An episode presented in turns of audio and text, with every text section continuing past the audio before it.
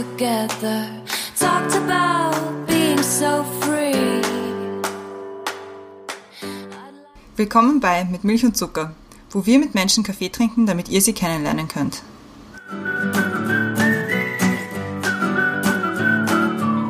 Willkommen zurück bei Mit Milch und Zucker, neue Woche, neue Folge. Mein Name ist Christiane, mir gegenüber sitzt die Brenda. Hallo Brenda. Hallo Christiane. Schön, dass wir wieder bei dir zu Hause sein dürfen. Wir haben uns die letzten Tage auch gar nicht gesehen. Überhaupt nicht, nein, es ist wirklich Wahnsinn. wir haben aber natürlich auch wieder eine spannende Gästin bei uns und zwar ist das diesmal die Sophie Marie. Hallo. Grüß dich. Vielen Dank für die Einladung. Bitte gerne, wir freuen uns sehr, dass du da bist und wir freuen uns schon sehr auf das Thema. Aber zuerst zu deiner Person. Jetzt haben wir vorher schon ein bisschen abgecheckt, ob das eh alles richtig ist, was wir investigativ herausgefunden haben. Und zwar bist du äh, 23 Jahre alt, kommst aus Niederösterreich, bist jetzt wieder in Nies- Niederösterreich und warst dazwischen in Wien und hast dort studiert und zwar angewandte Elektronik am FH Campus und machst momentan deinen Master in Steyr in Operations Management. Und prinzipiell arbeitest du als Leiterin der Qualitätssicherung. Genau. Genau. Damit die Leute auch wissen, mit wem sie es zu tun haben. Damit du auch endlich weißt, worüber wir mit dir reden wollen, erklärt die Brenda jetzt kurz das Thema. Wir haben uns gedacht, wir haben jetzt irgendwie sehr viele Themen gehabt, die erst aus dem Bereich so Medien, Marketing, Kunst waren. Also gedacht, endlich können wir über was anderes reden. Nämlich Smash the Patriarchy. Und zwar, und da haben wir uns das gedacht, das Thema für dich. Because you've got guy parts, you're automatically a better mechanic than me. I don't think so. Rosa für Mädchen, blau für Buben. Wie würde die Welt ohne Gender Stereotyping aussehen? Okay, Weil du kommst auch aus einem Bereich, also arbeitest auch in einem Bereich, der jetzt nicht sehr typisch ist. das stimmt. Eigentlich, ja. wir brauchen schon wieder einen Bullshit-Button. Ja, voll. Ich muss jetzt eigentlich, ja. ich muss jetzt eigentlich sofort einen Bullshit. Aber um das zu bezeichnen, also du kommst da ist ein Bereich, wo nicht so viele Frauen arbeiten. Ja, Und da haben wir ein paar Fragen dann dazu. Aber zuerst fangen wir an mit den Questions to go. Die Leute, bitte- Leute dich ein bisschen besser kennenlernen. Und die Christiane beginnt. Gut, bist du bereit? Mhm. Mhm. Sehr überzeugend. Okay. Sparen oder ausgeben? sparen. Ja, ja. ja 70% sparen, 30% ausgeben. Wenn du 5 Millionen Euro bekommen würdest, um ein Museum deiner Wahl zu eröffnen, was würdest du machen? Kunst, ja, ist in Richtung Fotografie. Mein liebstes Reiseziel bis jetzt war? Ich war im Oktober in Kalifornien, das hat mir sehr gut gefallen. Wenn du eine Yacht geschenkt bekommen würdest, wie würdest du sie nennen? Ich glaube, ich würde sie verkaufen. Was ist dein Lieblingsspielzeug? Ich habe sehr gerne Brettspiele, aber ich glaube, ich könnte nicht mehr jetzt ein Brettspiel benennen. Siedler von Katan, wie heißt das? Siedler von Katan? Das spiele ich gerne, ja. Welche Qualitäten sind dir bei Leuten wichtig, mit denen du deine Zeit verbringst? Ehrlichkeit, direkt und Loyalität. Glaube ich, geht ziemlich alles auf eins zurück. Als Kind wollte ich werden? Ich habe immer reich reingeschrieben in die Freundschaftsbücher. Nein, aber es ist wirklich von mir von, weiß nicht, Architektin zu äh, Chirurgin zu Gerichtsmedizinerin und alles mögliche. Also ich weiß nicht, ob ich das bis heute überhaupt weiß. Inspiration hole ich mir durch. Ja, ich bin oft im Pinterest unterwegs. Wenn du dir eine neue Identität aussuchen könntest, egal wo, egal wann, wer wärst du? Ich glaube, ich würde nichts ändern. Was ist dein meistgenutztes Emoji? Ich glaube, der Affe mit den ähm, verschlossenen Augen. Danke sagen möchte ich. Meinen Eltern und meiner Freundin.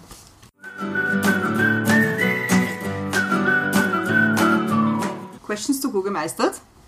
Und wir haben auch heute wieder im Off weitergeredet. Ich finde das sehr schön. Ich finde das sehr schön, dass das in letzter Zeit so Es gut ist funktioniert. total praktisch für einen Podcast, wo dann andere Leute nicht hören, was wir geredet Ja, haben. dass wir sagen, wir reden auch ohne euch weiter. Ja, nicht, dass die Leute Und voll glauben, interessant war's. Ja, genau. Und super interessant. Und nie werdet ihr es erfahren. Ja, aber ich bin mittlerweile, da bin ich wieder bei Deborah Francis White. Ja. Also so Unterhaltungen, die man nicht aufnimmt, finde ich derzeit mühsam.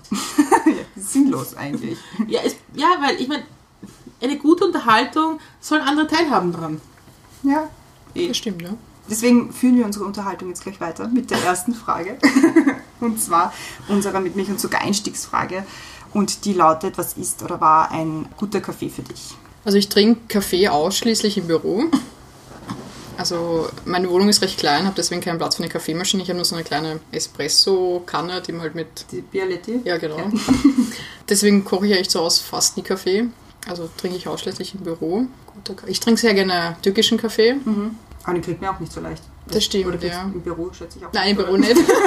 da kocht man kein... Wobei, ich muss sagen, es war ein Arbeitskollegen, der ist leider jetzt nicht mehr bei uns in der Firma, der kommt aus der Türkei, der hat schon ab und zu einen türkischen Kaffee gemacht. Ah, cool. Also das ist, war da schon richtig luxuriös. Aber also ich verbinde das mit Kaffee eigentlich weniger jetzt irgendwelche Gefühle und Geschichten. Das ist bei mir eher mit dem Alkohol verbunden. Aber trinkst du den türkischen Kaffee so mit Zucker? Genau, ja. Schon gekocht? Ja. Ja, weil ich- kenne aus dem, ich kenne den bosnischen Kaffee, da macht man das nicht so. Da Okay. gibt eigentlich keinen Zucker ins Wasser. Ist das nicht so extrem bitter dann? Ja, ja, aber das ist der Hintergrund Okay. vom Kaffee. Also normalen Kaffee trinke ich also einen Espresso, also ohne Milch und ohne Zucker. Also nicht sehr passend zu dem Podcastnamen Milch, mit Milch und Zucker. Aber beim türkischen Kaffee, da brauche ich dann schon Zucker, ja. Und wenn du auf Urlaub bist, weil du warst jetzt gerade in, in Budapest, da auch gar Mhm. Ja, dann bestelle ich mir schon nach dem Essen jetzt einen Espresso, ja. Okay. Aber es ist nicht so, dass es jetzt irgendwie jetzt Gefühle oder Emotionen jetzt mit mir... Also es ist nicht so voll wichtig für dich. Genau. Weil das ist lustig, weil wir, also die Brandon und ich, wir sind ja jedes Jahr einmal in Budapest am Betont Siegen. das nicht so. am Siegen. Und da ist vor allem in der Früh stapeln sich dann schon immer so die Kaffeetassen am Tisch. So werden ganze Türme damit gebaut. Wir haben schon im Lokal mal einen Anschiss bekommen, dass wir zu viel Kaffee trinken. Ja, dass das nicht so gesund Was ist. ist zu viel? Ja, ich weiß auch nicht. Es waren, aber es waren vielleicht zwei pro Person, zwei Also, doppelte ist Espresso oder so. Also, Ein paar Stunden. Also, Okay. Ja. geht eigentlich. Ja, die Kellnerin hat uns irgendwie, glaube ich, nicht so gut mögen. Aber ich habe jetzt eine Wahnsinnsüberleitung gebastelt zu unserem Thema. Oh, okay. Weil ich finde es total witzig, wenn du irgendwie auf Urlaub bist mit einer Runde Freunden, dass, wie kommt das Gespräch zu, wer macht jetzt Kaffee? Und es wird schon meistens Frauen auch umgehängt. Also du kennst dich ja mit der Kaffeemaschine aus. Aber Kannst du Kaffee machen? Frühstück machen. Ja, voll. Ja, Ja. Frühstück machen. Ja, Okay. frühstückt. Aber ja, stimmt. Stimmt eigentlich. Aber Kaffee machen ist schon so Frauensache. stereotypisch. Stereotypische Frauensache.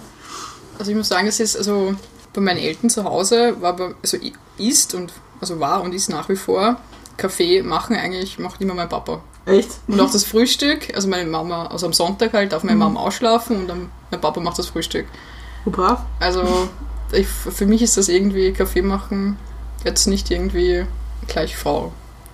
Also von meinem Umfeld jetzt, von der Familie, wie ich aufgewachsen bin, ist das bei mir eher sehr männlich behaftet Ja. eigentlich. Ja, ich weiß nicht, ich finde bei mir ist es, mhm.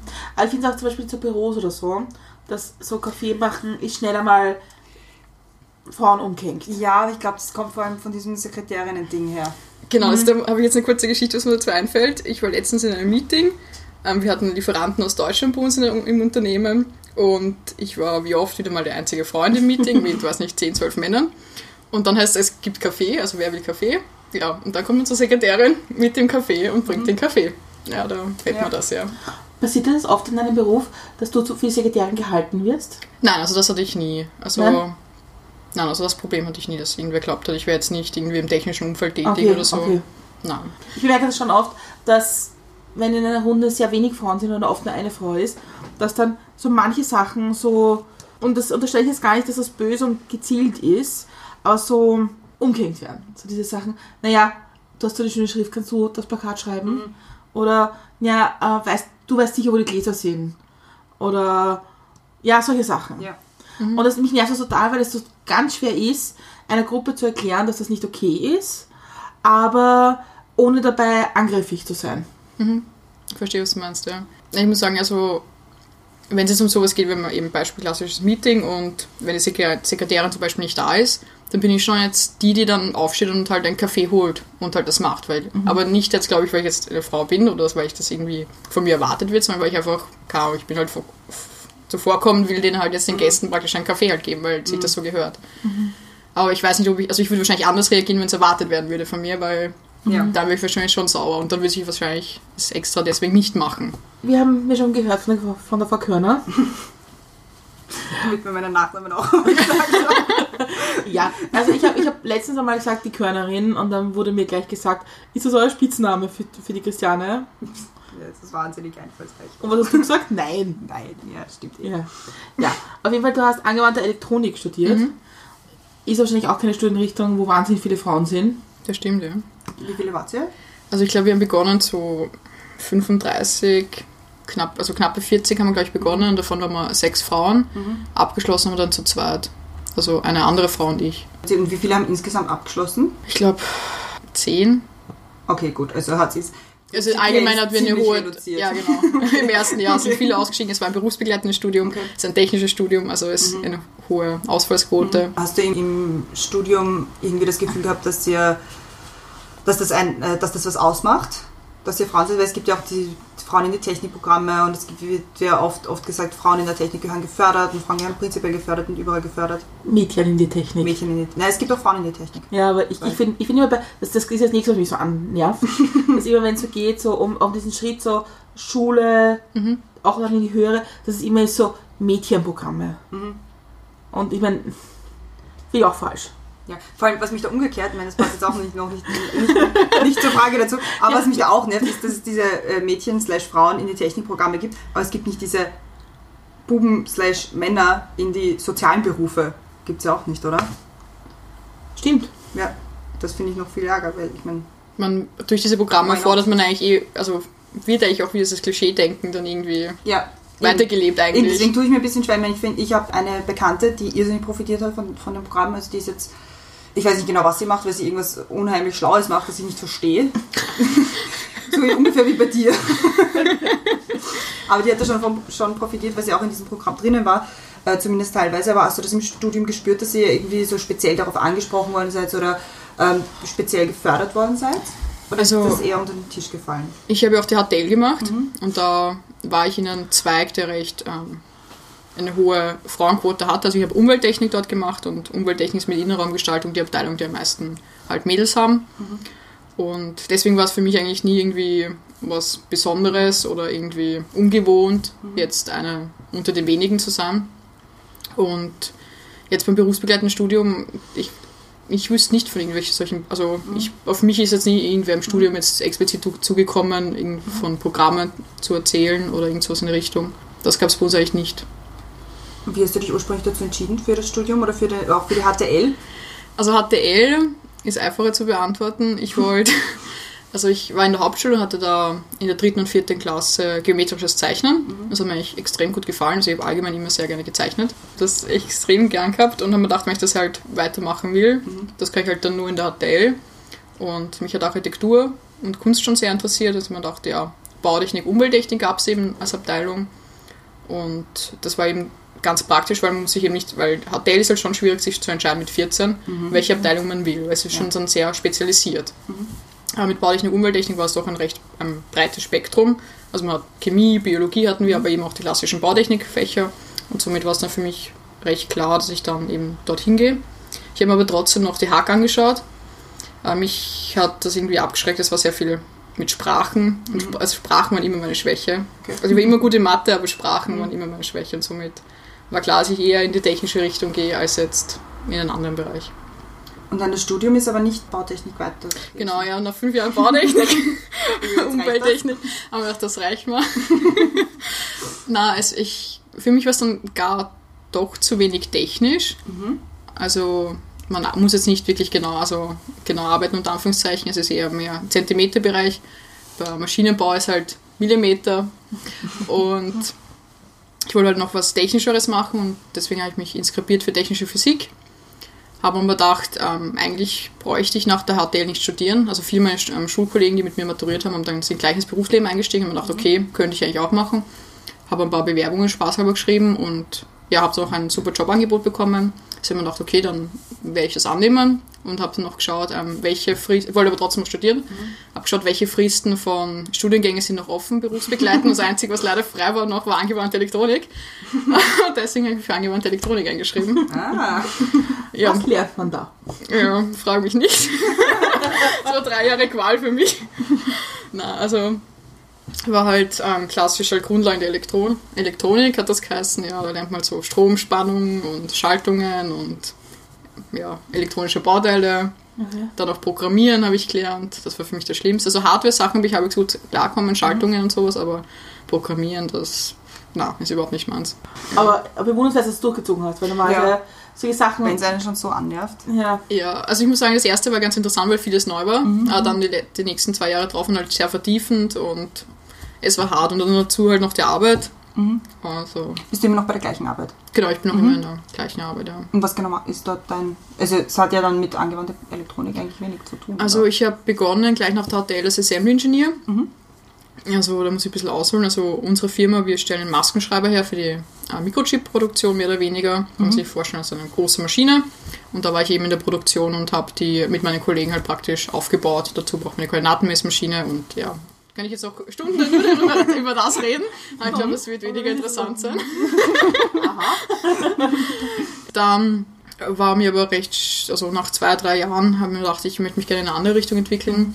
Haben, also einzige, der einzige Gegenstand, der mir richtig gut gefallen hat im Studium, war Qualitätsmanagement. Und dachte ich, möchte gerne in diese Richtung was machen. Und habe dann meine Bachelorarbeit auch in Kooperation mit unserer Firma geschrieben über Qualitätsmanagement.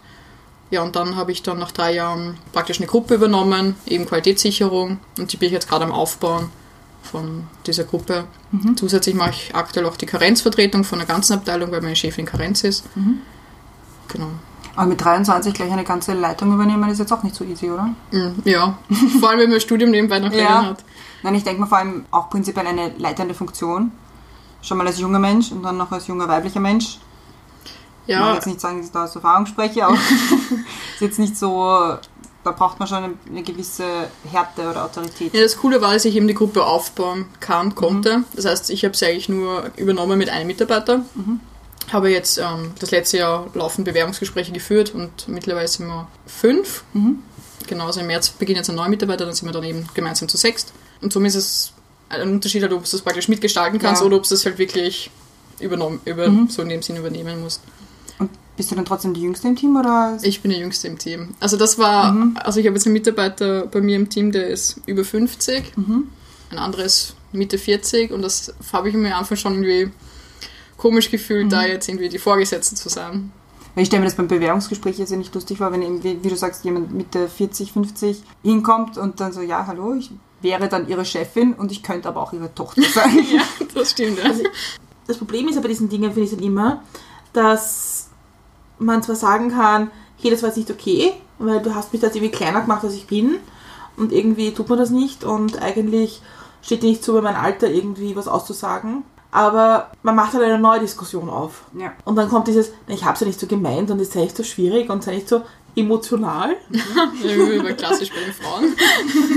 Ja, also ich weiß, ich weiß, was du meinst. Also ich muss sagen, obwohl ich in einem sehr männlichen Umfeld, also männliches Umfeld, ja, wir wieder bei dem Klischees und so, aber ja, ähm, in der Technik, männerdominierten Umfeld bin, habe ich das also irgendwie weniger. Also ich muss sagen, die Techniker sind da irgendwie, ist mein Eindruck, also aus meiner Erfahrung ist irgendwie komplett anders als jetzt. Also ich kenne viel Sexismus in der Richtung halt bei Juristen. Also meine Tante ist zum Beispiel Anwältin, also die ist jetzt 31, also wir haben nicht einen sehr großen Altersunterschied, ist 31 und die hat im Studium und auch in der Arbeit also extrem viel Sexismus gehabt. Aber ich als Technikerin habe das eigentlich in meinen eher weniger. In meinem Umfeld jetzt, wo ich bin. Wo man das eigentlich umgekehrt glauben würde, wenn man sich Ja. denkt, im technischen Bereich, wo eben weniger Frauen tätig sind, Ja. dass das eher so ein Männerbereich ist, wo Männer Männer sind und sagen, "Huh." Also ich glaube, ich weiß nicht, ob es so ist, aber ich glaube, also bei meinen Kollegen ist einfach so, die sind einfach wurscht, ob das jetzt ein Mann oder Frau ist, Hauptsache die Arbeit passt. Also ja. Was ja eh gut ist. ja, voll, Genau, voll. ja. So sollte es ja sein. Aber wenn du, jetzt, wenn du jetzt Vorstellungsgespräche hast, hast du ein Auge drauf, dass das, das auch, oder, du meinst jetzt bei den Bewerbern, Ja. wie sie jetzt auf mich reagieren? nein, hast du, ein, nein, hast du ein Auge drauf, wenn du Bewerbungen bekommst, ob da Frauen dabei sind, Also- oder versuchst du das schon irgendwie auszugleichen, eine Quote, eine, also eine Quote ist immer so schwierig, aber Ich weiß, was du meinst. also ich bekomme so größtenteils, ich glaube 90, 95 Prozent hauptsächlich ähm, männliche, also Bewerber. Wenn ich eine gute Frau dann habe, dann bemühe ich mich dann schon, dass, also wenn die auch im Bewerbungsgespräch, also ich lade sie auf, also alle guten Bewerber, Bewerberinnen lade ich natürlich ein. Und wenn die dann im Bewerbungsgespräch gut ist, dann auch, dann nehme ich dann schon noch die Frau. Also ich habe jetzt immer, eben von den fünf Leuten habe ich jetzt eine Frau einstellen können. Also bei mir haben sich drei Frauen beworben und zwei waren weniger gut, ähm, weniger gut, aber die war echt super und ja, also ich bin froh, dass ich jetzt auch eine Frau dabei habe. Also ich bemühe mich da schon, dass ich da irgendwie, wenn es geht, eine Frau halt nehme. Wie ist das zum Beispiel im Studium gewesen, wenn wir jetzt schon die Klischeekiste aufmachen, Frauen wird ja auch immer gerne nachgesagt, ja, die sind so stutenbissig und wenn es dann darum geht, wer was werden kann oder wer jetzt in die, die Top-Position kommt, dann werden sie so richtig Hackel ins Kreuz und hinterm Rücken reden, was ja im Prinzip nicht so wirklich stimmt, kommt sicher auch vor. Wie ist das im Studium, wenn man schon weiß, okay, Männer dominiertes Feld, Frau eher schwieriger, ist da der Zusammenhalt da, weil es halt nicht so viele sind? Oder wie, wie schaut das dann aus? Also meinst du jetzt praktisch der Zusammenhalt zwischen den Frauen Ja. untereiner? Ja. Ist Ja. das so eine Bonding-Experience? Ich glaube, da, ich glaub, da bin ich auch wieder ein Sonderfall. Ich, also ich für sowas, glaube ich, Eh weiß, gut für dich. weiß nicht, ob ich da so für alle halt sprechen kann. Aber ich habe seit der Hauptschule eigentlich hauptsächlich halt auch einen männlichen Freundeskreis. Somit habe ich mich auch im Studium dann eigentlich immer, also in der HTL, also im Studium dann eigentlich auch eher mehr mit den Burschen und Männern halt angefreundet, als jetzt, dass ich da irgendwie eine Frauengruppe gebildet hätte. Das gab es bei uns eigentlich nicht, dass wir uns jetzt irgendwie extra irgendwie unterstützt hätten. Um, aber wir hatten auch keine Angriffe von den Männern. Ja, Also vielleicht wäre das dann anders Genau, gewesen, das wäre dann vielleicht Ja. anders gewesen, ja. Also es, wir hatten, also ich hatte nie das Gefühl, dass wir jetzt als Frauen irgendwie besonders zusammenhalten müssen, um Mhm. da irgendwie den Männern die Front zu bieten. Also das gab es bei uns nicht. Ah, Da gibt es ja so einen lustigen Reflex. Wenn du einer Gruppe sagst, wir machen jetzt eine Frauengruppe, gibt's immer, es ist wirklich ein Reflex und es dauert maximal zwei Wortmeldungen, bis kommt, na, was ist mit uns Männern? Sollen wir auch eine Männergruppe machen? So, ja, Tu halt. na, was heißt, soll ich auch, wenn in einer Gruppe von zehn zwei Frauen sind, dann habt ihr eine, Ja. habt ihr auch eine Männergruppe. Ja? Also, aber das ist wirklich lustig zu ausprobieren. Das kann man wirklich testen. Das funktioniert Ja, echt. voll. Und das ist einfach so lächerlich und ich, mich kotzt das so dermaßen an, weil ich mir denke, wir haben es öfters beim gleichen Thema im Podcast, dass Männer zum Beispiel nicht sehen, zum Beispiel, was für eine Prozedur es ist, am Abend nach Hause zu gehen. Oder auf was man achtet. Oder dass man ganz anders durch die Welt geht. Dass Männern das nicht bewusst ist, dass man da schon einen, einen gewissen Prozess abläuft, wie man das macht. Und das mich nervt das total, dass das nicht sichtbar ist. Dieses typische mit dem Schlüssel in der Hand heimgehen. Ja, oder mit dem Telefon. Telefon, oder, ja. Ja. Ja, oder, oder dass man schaut, dass man eben das nicht macht. Oder, Oder nicht Musik hört dabei. Ja, Ja. ja, Es gibt eine Million Varianten, die man nicht tun sollte. schon, aber ich glaube, das macht, macht man mit ab einem gewissen Alter relativ automatisch. ja. Und Männern ist das gar nicht bewusst, dass das Das- Frauen machen. Ja, dass das ein Ding ist. Wenn du kommst aus Niederösterreich, ich glaube in Wien ist es mehr, teilweise sogar noch mehr Thema, würde ich mal sagen, in Niederösterreich. Weiß ich gar Also nicht. ich für mich, also in Niederösterreich, also wenn ich jetzt vom Bahnhof heimgehe, fühle ich mich eigentlich schon recht sicher. Mhm. Also, Da kennt man sich ja am Land. na, so, so, so, so viel Land sind wir auch wieder nicht. Aber also in Wien kann ich das, also ich fühle mich in Wien, wenn ich in der Nacht irgendwo alleine gehe, schon unsicher. Also ich kenne das mit dem Handy und dann irgendwie, Ahnung, rufe ich irgendwen an, dass ich ja irgendwie ein Gespräch habe, soll irgendwas passieren, dass da irgendwer dran ist. Aber ich glaube schon, dass da auch ein Gefühl von Männern, also bei Männern da ist. Ich glaube, also echt nicht. Also wir hatten, wir hatten schon mehrere Diskussionen, also jetzt auch privat, nicht nur Ja. auf Podcast, weil wir reden schon auch privat mit Menschen. Im Off. Offen, im Off-Modus. so, so, so gar nicht da vom Mikrofon. Und da, wir haben darüber gesprochen, äh, wie das ist in der U-Bahn. Dass es, glaube ich, jede Frau kennt, in der U-Bahn zu stehen und irgendwelche Körperteile irgendwo hingedrückt bekommen zu haben, die man jetzt nicht irgendwo sich ausgesucht hat. Oder dass man sich schon an gewisse Stellen nicht hinsetzt oder an gewisse Stellen nicht hinstellt. Weil man sich prinzipiell an den, äh, an den Gang setzt und nicht zum Fenster oder solche Sachen. ja, und wir haben das irgendwie besprochen und die haben uns alle angeschaut, als würden wir irgendwie reden von Atomphysik. Okay. oder angewandte Elektronik, äh, weil sie das gar nicht bewusst war, dass das so ein Thema ist oder dass man das so beachtet. Also ich kann jetzt nur von den Partnern halt von meinen Freundinnen weiß ich schon, dass die zum Beispiel dann eben die Freundin halt dann noch mit nach Hause begleiten oder halt die dann auch eben sagen, ja, schreib mal eine SMS oder halt WhatsApp, was auch immer, wenn du halt zu Hause bist, ob du da gut angekommen bist. Also das kenne ich schon in meinem Freundeskreis, dass da schon noch ähm, sensibilisiert ist auf das. War bei meinem Bruder auch so. Also mein Bruder, der ist jünger als ich, ähm, größer als ich, aber jünger als ich. Wie der angefangen hat mit so weggehen und halt in die Stadt gehen, dann hat er immer länger wegbleiben dürfen, weil er gesagt hat, er bringt noch alle, alle Mädels, die halt bei ihm in der Gruppe mit waren, hat er jede einzelne nach Hause gebracht. Und da ist dann halt erst um vier. Ich, mein, weil ich bin mir immer noch nicht sicher, ob das wirklich so stimmt. Ob es eine gute Ausrede war. Oder ob es einfach eine jetzt nicht gute Ausrede Aber da wären wir jetzt eigentlich hat wieder er bei den ganzen Rollen denken. Ja, voll. Warum ist jetzt eigentlich, wenn wir jetzt, wenn ich das erzähle jetzt von meinen Freundinnen, wo halt eben der Partner dann eben danach fragt, dann braucht man, also als wäre die Frau jetzt nicht selbstständig genug, um, sich, um sich selbst sicher nach Hause zu bringen. Also ist jetzt die Frage, ich weiß jetzt nicht, ob das eigentlich das Richtige ist dann wiederum, oder? Ja, ja, ich, ich verstehe, was du meinst. Also es gibt, da gibt es ja, ganz, also gibt's ja super viele, viele Beispiele, wo, das, wo, wo man das sagt, so ja, also wo das halt ein, ein, ein ziemlicher Graubereich ist. Ja. Das nach Hause bringen, das ist das Beine rasieren bis zu einem gewissen Grad. Also lauter solche Dinge, wo man sagt, so, für wen mache ich das jetzt? Mache ich das für mich? Mache ich das für den anderen? Mache ich das fürs Patriarchat? Oder also da gibt es ganz, ganz viele verschiedene. Ja, wir hatten letzten Freitag eine Diskussion über Schminken. Ja, genau, über Schminken. Warum schminke ich mich? Schminke ich mich für mich oder schminke ich mich für die anderen oder schminke ich mich für mein Selbstbewusstsein oder schminke ich mich um den, Für Männer. für Männer oder für, für Menschen, denen ich gefallen will? Das ist auch so, auch so ein Graubereich. Also für Männer schminke ich mich schon mal gar nicht. Nein, aber. Also ich schminke mich im Alltag gar nicht, aber also ich, ich, also ich würde sagen, ich schminke mich schon um. Also nein, so ist eine schwierige Frage. Ist Ja. schwer. Ja, Ja. also meine Antwort war dann, ich schminke mich deswegen, weil ich mich sicherer fühle, weil es ein bisschen wie eine Schutzmaske ist. Mhm. Wenn man selber irgendwie sich dann sicher fühlt. Ja.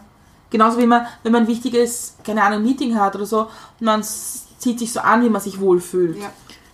Ja, Ja, ich glaube, es unterstützt einfach nochmal das Selbstbewusstsein einfach Voll. in diese Richtung. Also ich trage immer gerne einen Bläser, also vor allem wenn ich irgendwelche Meetings habe und so, weil ich fühle mich irgendwie ja, Ja, mehr ernst vollkommen. genommen, wichtiger und seriöser. Und so ähnlich ist wahrscheinlich mit der Schminke. Ja. Ja, vor allem ich habe dann auch immer, also ich, hab, ich, ich merke das auch, wenn ich dann, je nachdem, was für ein, was für ein Treffen gerade ansteht, schminke ich mich auch anders. Also wenn ich jetzt irgendwie so sehr badass und, und autoritär oder, oder halt in einer Führungsposition unter Anführungszeichen auftreten muss, dann ist es halt immer der Eyeliner, der halt sitzt wie nix oder die roten Lippen, Ja. weil dann halt, dann denke ich mir so, ha ja, und Powerfrau und das geht Aber dann. für alle Leute, die Christiane jetzt nicht sehen, sie ist gerade Ich ungeschminkt. bin un Nein, ich, ich habe Die Augen, oder? und ein bisschen äh, Wimperntusche. Also Ja, auch sie, das habe ich perfekt. sie ist praktisch ungeschminkt. Ja, für mich, für meine Verhältnisse stimmt das. Das Positive ist mit Podcast, man sieht, man sieht ihn nicht. Ja, das stimmt. Das Man muss einfach nur gescheit reden. Ja, Oder auch nicht so gescheit. ja, je nachdem. Ja, ja also das, das war eine interessante Unterhaltung im Auto Mhm. über, warum schminkt ihr euch eigentlich? Nein, die Frage war nicht gleich warum, sondern für wen. Für wen, genau. Das war eigentlich die Frage, für wen schminkt euch eigentlich? Ja, ich ist die Antwort für mich selber. Ja, oder? das ist wirklich für mich selber. Hat halt keiner geglaubt, aber Ja. Aber das ist dann halt ein anderes Problem. Also, ja. wenn ich sage, ich schminke mich für, für mich selber und ich schminke mich auch für mich selber, weil ich mir dann selber irgendwie, weil ich mich dann sicherer fühle und mir nicht Gedanken machen muss, sieht man jetzt irgendwo rote Flecken, wenn ich nervös werde oder so. Das ist ja auch das Ding. Angefangen, mich zu schminken, habe ich, wie ich es dann halt dürfen habe in der Schule, weil ich einfach gemerkt habe, dass wenn ich rede und unsicher bin, dass ich überall rote Flecken kriege. Und wenn ich geschminkt war, hat man die nicht gesehen. Und dann ist das natürlich was, dann tritt man natürlich ganz anders auf, wenn ich jetzt weiß, okay, jetzt sieht niemand eigentlich, wie nervös ich bin. Deswegen. Aber ich glaube sicher auch wieder niemand. Du hast ja auch einen, einen Gastbeitrag bei Vi- Viva la Vulva geschrieben. Und wir haben ihn, glaube ich, knapp nach dir geschrieben. Und wir haben ja, wir wollten eigentlich das Thema Male Privilege irgendwie auf, auf, aufarbeiten. Weil das ein Thema ist, das bei uns irgendwie noch nicht so richtig angekommen ist. Was natürlich ein bisschen eingeschränkt ist, weil es gibt nicht nur männliches Privilege, sondern auch weißes und aber ähm, deswegen finde ich ein total interessantes Thema, weil man sich manchmal selbst schon, also ich, ich versuche das schon, mich manchmal selbst zu fragen, habe ich mich jetzt angepasst einem männlichen Verhalten oder wie es auch erwartet wird oder wie ich es gewöhnt bin. Ja? Oder habe ich jetzt wirklich überlegt, auch meine Rolle als Frau oder, meine, oder andere Frauen zu unterstützen, das zu durchbrechen. Und das finde ich immer so ein bisschen, wenn man sich das selber sich vorsagt. Und das finde ich irgendwie super, wenn, wenn, wenn Frauen auch in technische Berufe gehen und dann erzählen, eigentlich ist es jetzt nicht so anders als in einem anderen Beruf, weil, also wir hätten uns das jetzt nicht so vorgestellt. Also ich glaube, ich will das auch nicht so verallgemeinern. Es war halt in meinem Fall so. Ich glaube, es ist wirklich auch personenabhängig, wie Wir tun man. hier alles verallgemeinern. Es gibt nur allgemeingültige Aussagen. Also ich glaube, das ist halt wirklich auch sehr, wie man es halt eben als Person wahrnimmt. Und ich, also ich könnte jetzt sagen, ich bin da vielleicht auch ein bisschen mehr männlicher. Keine Ahnung. Und deswegen nehme ich das auch vielleicht anders wahr, als jetzt das vielleicht eine andere Frau wahrnehmen würde. Also das ist halt eine andere Wahrnehmung. Und für mich ist das, also passt halt in meinem Umfeld. Ja, aber gleich. ja, hast du recht. Also ich, ich verstehe, was du meinst. Aber auch wenn du, auch wenn du sagst, Es war trotzdem ja, aber. ja, ich, ich weiß. So ein Aber- Trinkspiel. Mit was? Party hard. Selbst aber, wenn du jetzt von dir sagst, da bin ich ein bisschen männlicher. Mhm. Also das ist ja auch schon wieder dieses, also da kommt man voll nicht raus aus diesem. Ja, ich tue mir halt schwer, Super. nachdem ich halt auch mit einer Frau zusammen bin. Und somit, also ich habe halt dieses Rollendenken für mich irgendwie komplett aufgegeben. Ja. Also einfach den ganzen Prozess der Selbstfindung und Coming Out und den ganzen Zeugs. Habe ich, also ich habe das sehr oft hinterfragt, was ist jetzt eigentlich Frauensache und Frauenrolle und wie ist die Rolle des Mannes. Und irgendwie, äh, also die letzten drei, vier, fünf Jahre habe ich das eigentlich komplett irgendwie alles mir fallen lassen und ich bin einfach wie ich bin und mache das einfach so, wie ich glaube, dass es passt für mich und also ich habe diese so, ich denke gar nicht mehr irgendwie, dass das jetzt, was ich mache, wäre jetzt irgendwie männlich oder das, was ich jetzt mache, ist jetzt ja, zu wenig weiblich oder was auch immer, weil ich habe das für mich irgendwie aufgegeben. Dieses, Was Also ja auch wünschenswert Ist das nicht das ja. Ziel? Ist wäre das nicht das Ziel? ja. Die Frage ist halt, dass wir wieder bei einer Unterhaltung, die wir nicht geführt haben in der letzten Zeit. Nämlich, ja, ich denke auch so, ich denke auch so, ich, ich sehe das jetzt nicht. Ja? Und ich versuche nicht nach Geschlecht zu agieren, so gut wie möglich. Nur vor allem ältere weiße Männer haben da schon ein Problem damit. Weil die schon gewohnt sind, sich dadurch durchzusetzen. Weil ich habe Anspruch auf etwas, weil ich was auch immer gemacht habe.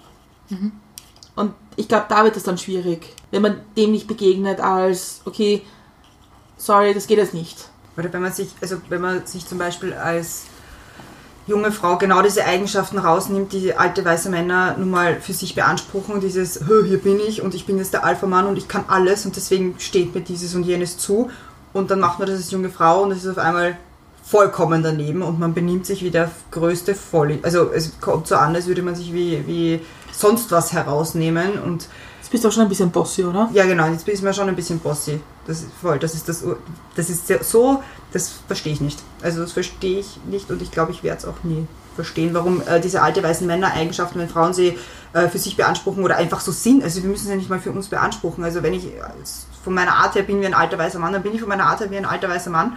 Was ich nicht bin, glaube ich. Ich glaube, ich kann es teilweise ganz gut spielen, aber das ist dann gleich, also du, man würde nie zu einem alten weißen Mann sagen, "Ah, bist aber schon ein bisschen bossy. Oder sind dir heute über die Leber gelaufen? Ja, vielleicht, was du von ihm halt erwartest. Aber es ist dann wieder dein, dein Mindset Ja. eigentlich, oder? Eh.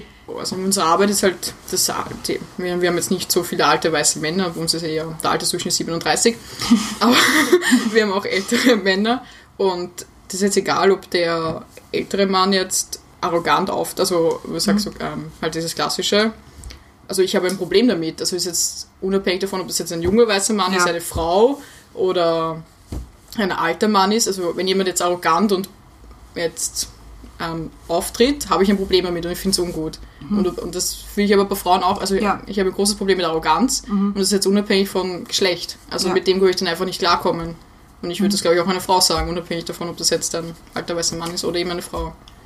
Ja, aber es wird eigentlich geht's darum, dass er in Führungspositionen und vor allem in diesen Positionen, wo man sich herausnehmen kann, zu sagen, ihr macht jetzt alles so, wie ich das finde und ich habe Anspruch auf alles, ist leider eine Generation an alter heterosexueller weißer Männer. Stimmt, das kommt nämlich auch noch dazu. Und ja, Hashtag not all men und wir wissen, das ist nicht jeder so, Ja. aber es ist schon, ich habe ein gutes Teambild habe ich gefunden, die Debatte um Aufklärungsunterricht in Schulen im Parlament, wo sich dann nach der Reihe konservative Männer hinstellen und sagen, warum das alles nicht notwendig ist.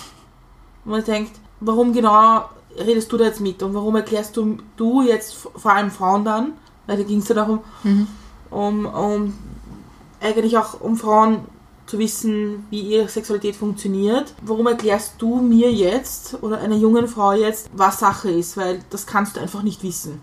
Und das, die, das meine ich. Die, aber die, die, haben, die haben für sich gar nicht, gar nicht überlegt darüber einen Moment nach, ist es eigentlich etwas, wozu ich eine Meinung haben sollte? Ja. Sie nehmen einfach ihre Meinung für richtig und egal, ob das jetzt, verstehe, was du meinst, ja. Und das ist, glaube ich, das, was nerven kann. Ja, das stimmt.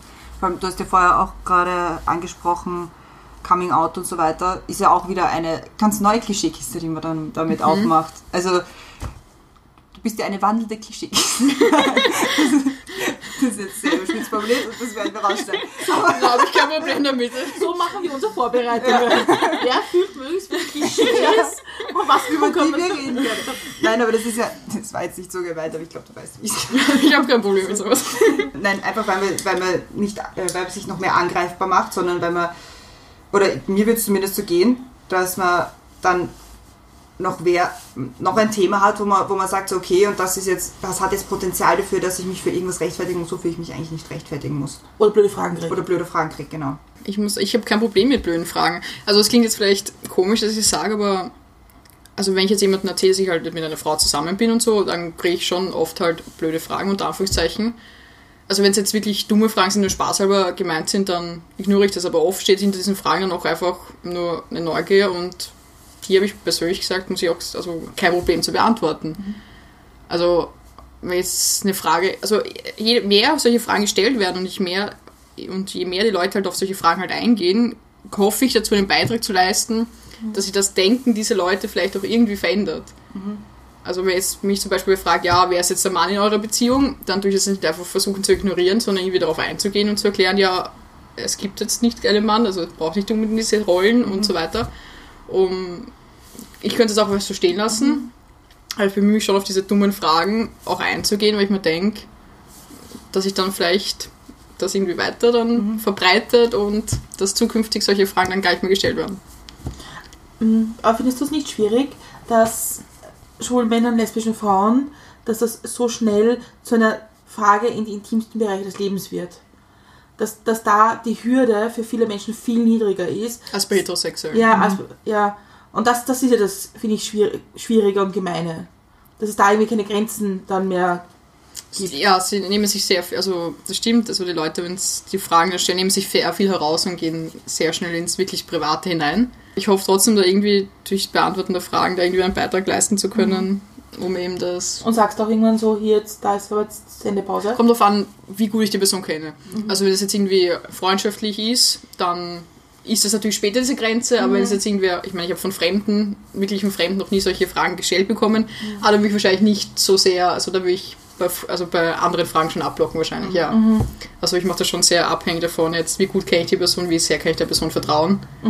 Je nachdem beantworte ich natürlich mehr intimere Fragen und halt eben nicht. Ja, ich glaube, alles, was, was jetzt nicht heterosexuell ist, wird gleich extrem sexualisiert, weil ich kann mir nicht vorstellen, ich meine, natürlich bekommt man, bekommt man glaube ich, als Mann und als Frau dann diese, diese pseudo-lustigen, so, "Oh ja, und wie läuft's im Bett?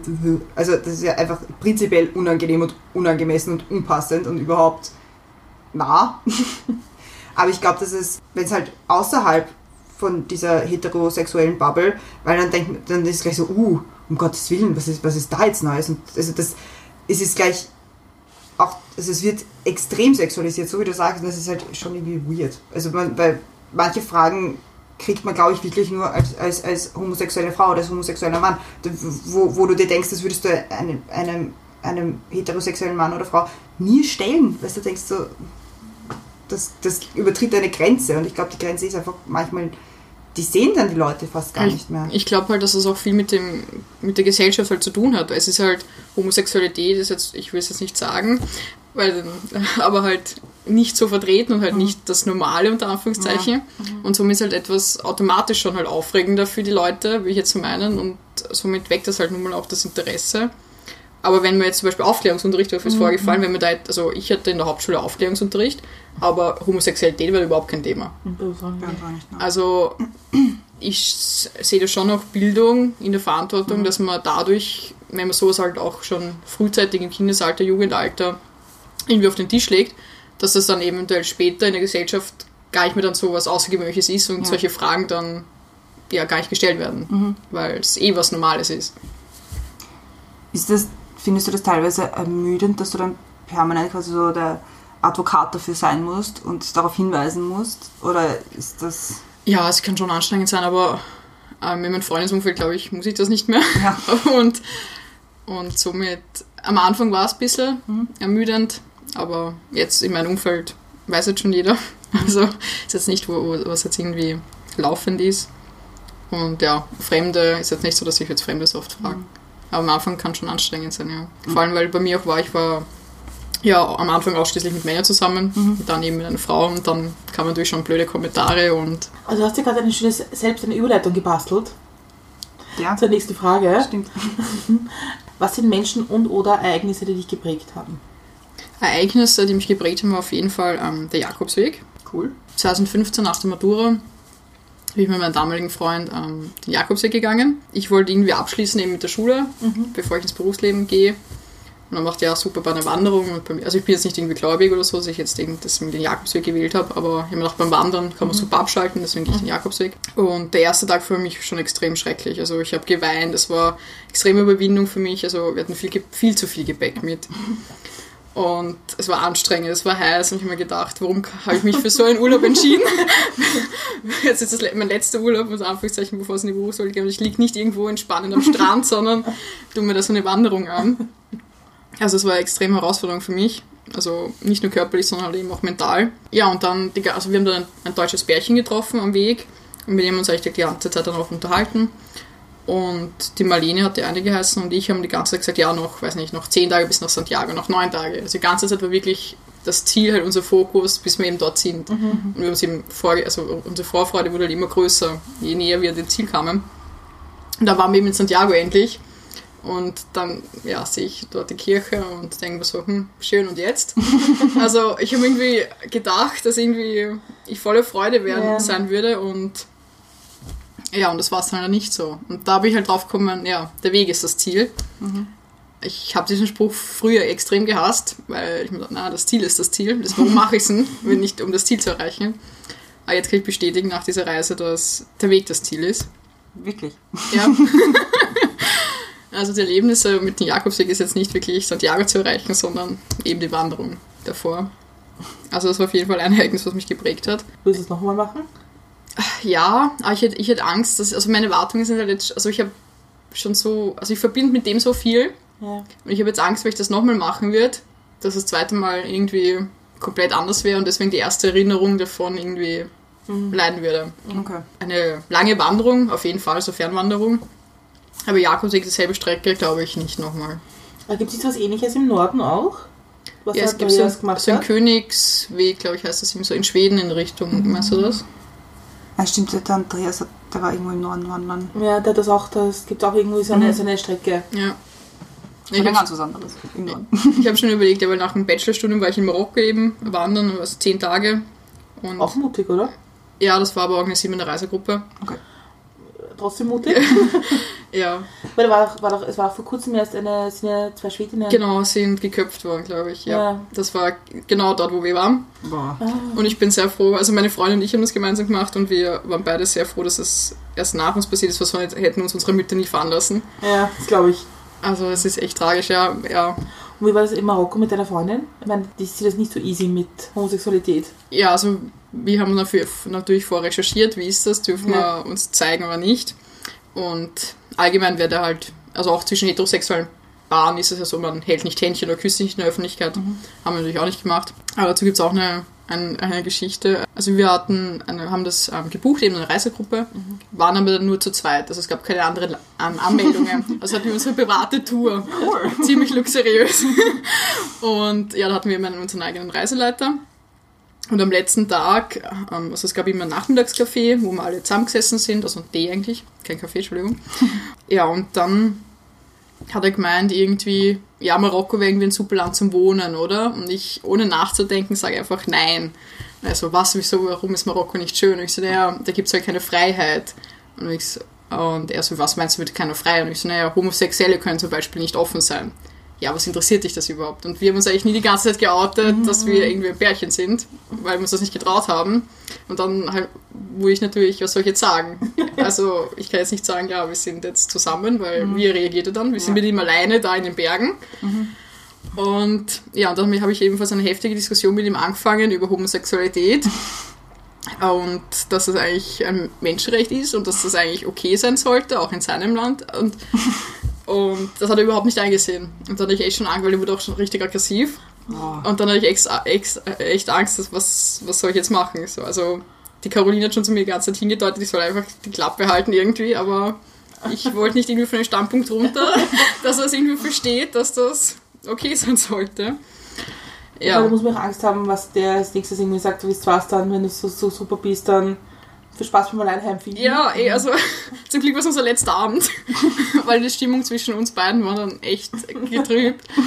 Und da hatte ich dann echt Probleme beim, beim Einschätzen. Also, es ist seine Kultur, ich komme in sein Land, bin der Tourist und muss das ja irgendwie akzeptieren, unter Anführungszeichen, aber es geht gegen meine Einstellungen. Also, wo ist jetzt der Grad, wo ich sage, es ist okay, dass er das so sieht und ich es so? Und bei welchen Themen kann ich da jetzt sagen, meinst du jetzt, also wie, bei welchen Themen kann ich ihm praktisch meine Meinung aufzwängen? Also Ja. für mich ist klar, Homosexualität ist ein Mensch, also Ja. ist was Normales, ein Menschenrecht und soll in jedem Land erlaubt sein. Aber wie komme ich dazu, jetzt als Touristin praktisch ihm das aufzudrängen? Ja, ihm zu erklären, was jetzt richtig und falsch Genau, ist. weil in seiner Welt ist es komplett falsch. Ja, da gibt es eine große philosophische und ethische Diskussion über die Menschenrechte überhaupt, weil man sagt, die sind ja europazentristisch ja, äh, geschrieben worden und dass es halt nicht so easy ist für alle. Eben. Ich frage mich halt bei diesen extremen homophoben Menschen, ich frage mich immer, was sie das eigentlich interessiert. Es muss mir doch wurscht sein, wer mit wem irgendwie was auch immer macht. Absolut, ja. Solange nicht Dritte irgendwie oder Unbeteiligte in jeder Konstellation, ja, es ist mir doch komplett egal. Ich habe auch keine Meinung zu Person X und Y, auch wenn sie verschiedengeschlechtlich sind. Es ist mir wurscht. Und da frage ich mich immer, warum ist das so wichtig, das zu beurteilen? Frage ich mich, apropos, auch gleich bei dem Thema Abtreibung. Ja. Stimme ich zu, ja. Aber ich habe es nicht verstanden. Ich habe es nicht verstanden, was das Ich was glaube, der das sind noch, Hintergrund ist. es sind noch lauter solche Themen, wo es bis jetzt nicht, die, die vielleicht bis jetzt nicht so wirklich, sie waren schon da, also man hat schon ein bisschen drüber geredet, aber ich glaube, in den letzten, was weiß ich, 10, 20 Jahren, finde ich dann, also gerade wenn es gegangen ist um Abtreibung, das war ein Thema, dann war es lange kein Thema mehr und jetzt fängt es langsam wieder an. Also es ist halt immer auch so ein Kommen und Gehen mit den Themen und es ist, es hat auch einfach, es geht sehr viel Hand in Hand. Es geht auch mit, mit der Selbstbestimmung der Frauen und, und wie laut Frauen gerade sind, was Frauenthemen betrifft oder was, was, was, Ich hätte sogar einen Bullshit-Button. ja voll. Ding, ding, ding, ding. Frauenthemen. Frauenthemen, ja. Schminken hätte man schon gehabt. Ja, Schminken, YouTube-Tutorials. Fashion braucht man noch oder Mode. Ja, genau. Nein, aber, aber da, ihr wisst ja eh, was ich meine. Wir schon, aber es gibt halt ein paar andere Zuhörerinnen und Zuhörer. Halt, da vertraue ich in unsere Zuhörer. Zuhörer, dass die das auch wissen. Nein, aber äh, das ist eben, es ist immer ein, ein, ein Auf und Ab bei den Themen und je öfter es aufpoppt, desto lauter wird es und ich glaube, das ist einfach nur nicht laut genug. Das will ich damit sagen. Aber ist es nicht gerade irgendwie schade, dass es immer wieder so ein Kommen und Gehen auch? Kann man ja. sich da einfach mal abpacken? Und Ja. So, so, und jetzt ist es so und jetzt lassen wir das. Das so. wollte ich mich gerade fragen. Ist es, ist es ein Thema, das wir wieder und wieder durchkauen müssen? Und da bin ich halt dabei, wo ich sage, es ist ja auch in der Schule, ich meine, irgendwann gibt es einen Punkt, wo du sagst, wir sind jetzt einmal durch. Ja? Wir haben die Argumente gehört, wir finden sie scheiße, aber es ist nun mal so. Thema erledigt. Die Frage ist halt, wenn es nicht, also ich, ich, es gibt schon noch einige Themen, glaube ich, wo es um Gleichberechtigung geht, auch bei gleichgeschlechtlichen Paaren. Da gibt es, glaube ich, noch ein, auch in Österreich noch einiges zu tun. Da finde ich es auch berechtigt. Aber ich frage mich, eigentlich die Menschen, die, die, das Thema Gleichstellung und Gleichberechtigung aufs Tapet bringen, sind ja die, die es einfach nicht haben wollen. Findest Die Gegner, ich finde schon. Dass Gegner da oft viel schneller und lauter sind, weil dann geht es wieder um, um die schwulen Ehes, unter Anführungszeichen. Weil es, also alles, was bis jetzt äh, geschafft worden ist, ist ja für, die, für glaube ich, die Mehrheit der Menschen total okay und super. Aber diese kleine Gruppe, die dagegen ist, bringt es halt immer wieder, dass es eigentlich eine Frechheit ist. Ja.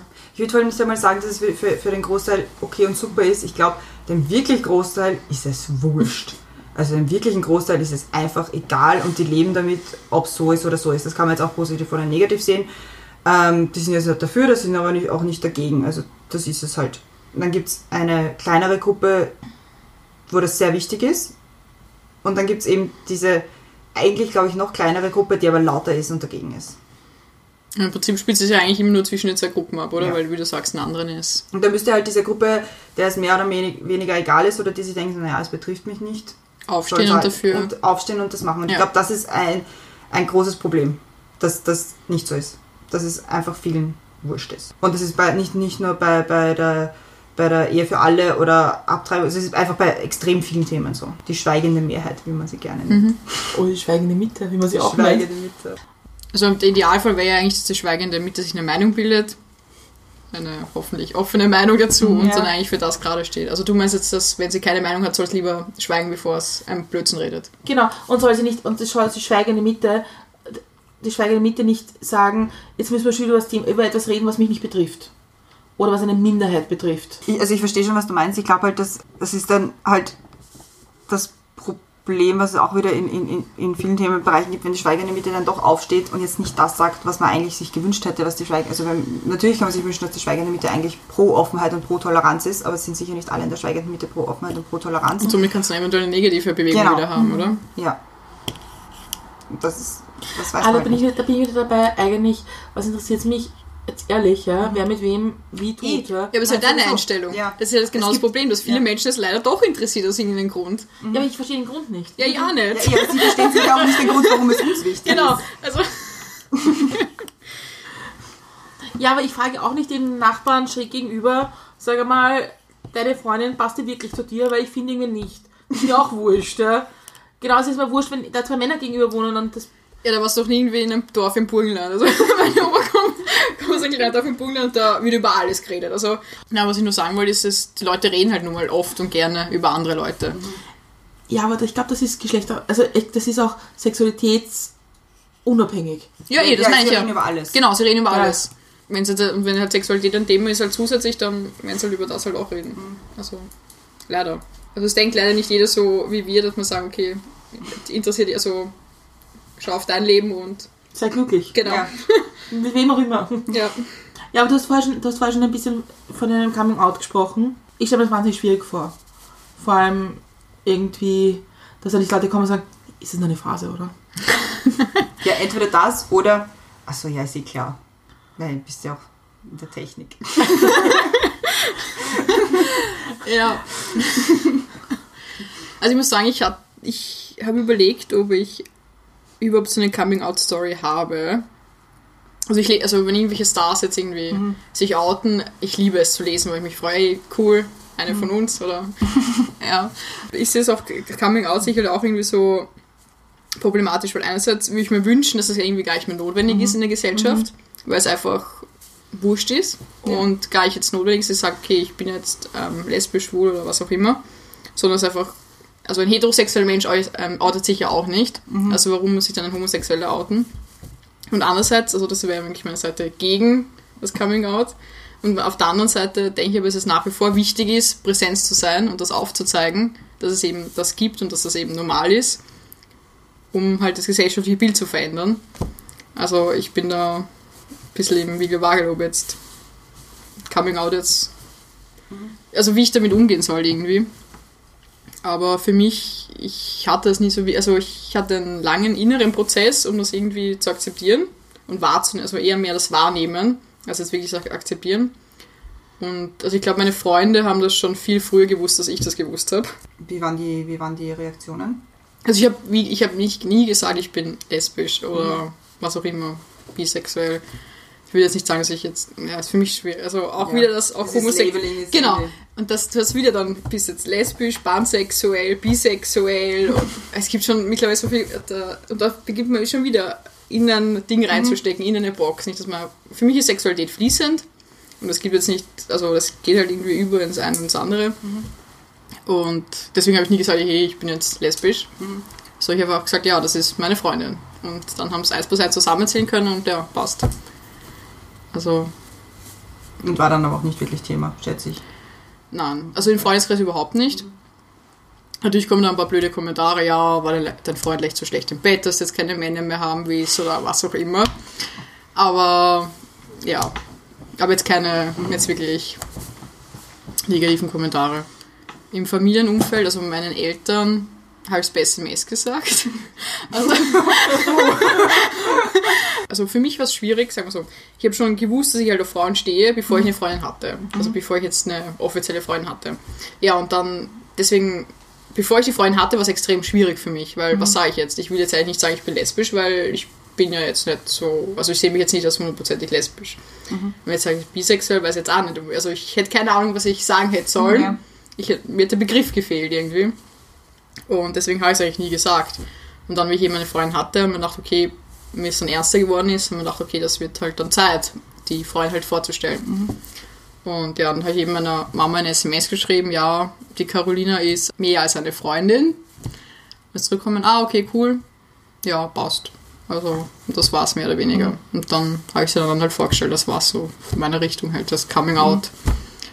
Und bei meinen Großeltern habe ich das, haben wir es dann noch länger halt verschwiegen, unter Anführungszeichen. Meine Oma hat mich immer gefragt, ja, und hast du einen neuen Freund? Und ich habe gesagt, nein, habe ich nicht. Ohne Lüge. Ist ja auch keiner. Genau, also, ja. Also habe ich, oder habe ich einfach nur beneiden können, ohne irgendwie mich schlecht zu fühlen. Und dann irgendwann mal hat sie Mama, also ich, ich, ich habe mich selber, wie gesagt, geweigert, das eigentlich zu sagen, dass ich jetzt irgendwie lesbisch bin, weil wie ich halt damals meinen Ex-Freund halt mit nach Hause gebracht habe, habe ich auch nicht mich vor das Ja. groß irgendwie aufgebauscht, ich bin jetzt heterosexuell und Achtung, ich komme jetzt vielleicht mal mit einem Freund nach Hause. So ist einfach mal mitgekommen bei der Familienfeier und ja, ich hätte einfach dasselbe gemacht. Einfach meine Freundin mitgenommen. Aber die Mama wollte halt vor mit der Oma reden und dann haben sie halt geredet und kam eigentlich auch keine negative Meldung. Also in meinem Umfeld ist das eigentlich alles sehr gut gegangen. Aber ich muss sagen, es war schon eine extreme Erleichterung für mich. Ja. Also ich habe das wirklich, viel, also viele Jahre war es jetzt bei mir jetzt nicht so, weil ich habe lange selber gebraucht, bis ich überhaupt realisiert habe. Aber schon einige Jahre mich eben beschäftigt damit, wie ich das jetzt eben sagen soll, wie es eben ankommt, aber wie es dann eben war, war es echt eine Erleichterung. Weil ich habe im Prinzip mit der Oma eben auch meine Mama damit beauftragt, das meiner Oma zu sagen. Ich habe mir jetzt am Wochenende, hat mir meine Freundin ein Video gezeigt, ich weiß nicht, wie es heißt, irgendwie auf YouTube, How Children React to. Da gibt es halt unterschiedliche, Ja, keine Ahnung, ja. Michael Jackson und so weiter. Und da gibt es auch Gay People. Und da wurde eben Kindern in Kalifornien zwischen, weiß nicht, 6 und 13 eben ein Video gezeigt von einem Heiratsantrag, der einen Mann einen Mann gemacht und eine Frau eine Frau.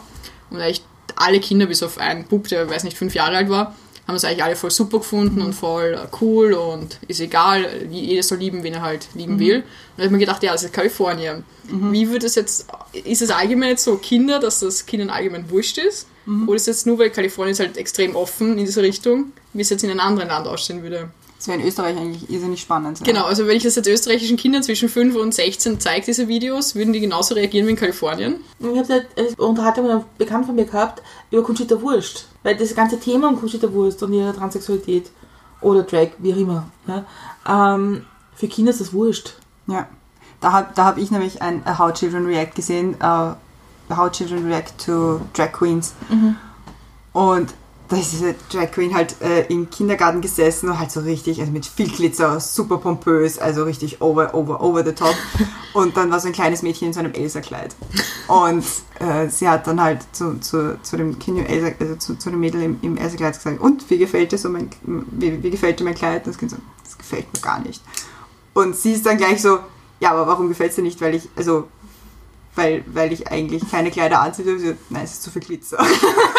das habe ich super cool gefunden. Ja, aber ich glaube, Kinder in diesem Alter, also so, so um 5, 6, 7, 8, die sehen das ja noch nicht. Die sehen ja die Geschlechterrolle noch nicht. Überhaupt nicht. Aber trotzdem, einer von diesen, von diesen Kindern, die auch dabei war, ein fünfjähriger Bub, hat gesagt, nein, das soll nicht so sein. Aber- Und da denke ich mir, wie kommt das? Also der ist jetzt fünf und andere finden es okay und er nicht. Ist es jetzt wirklich das, was halt aus den älteren Mitkommen? Ist das, was du schon von...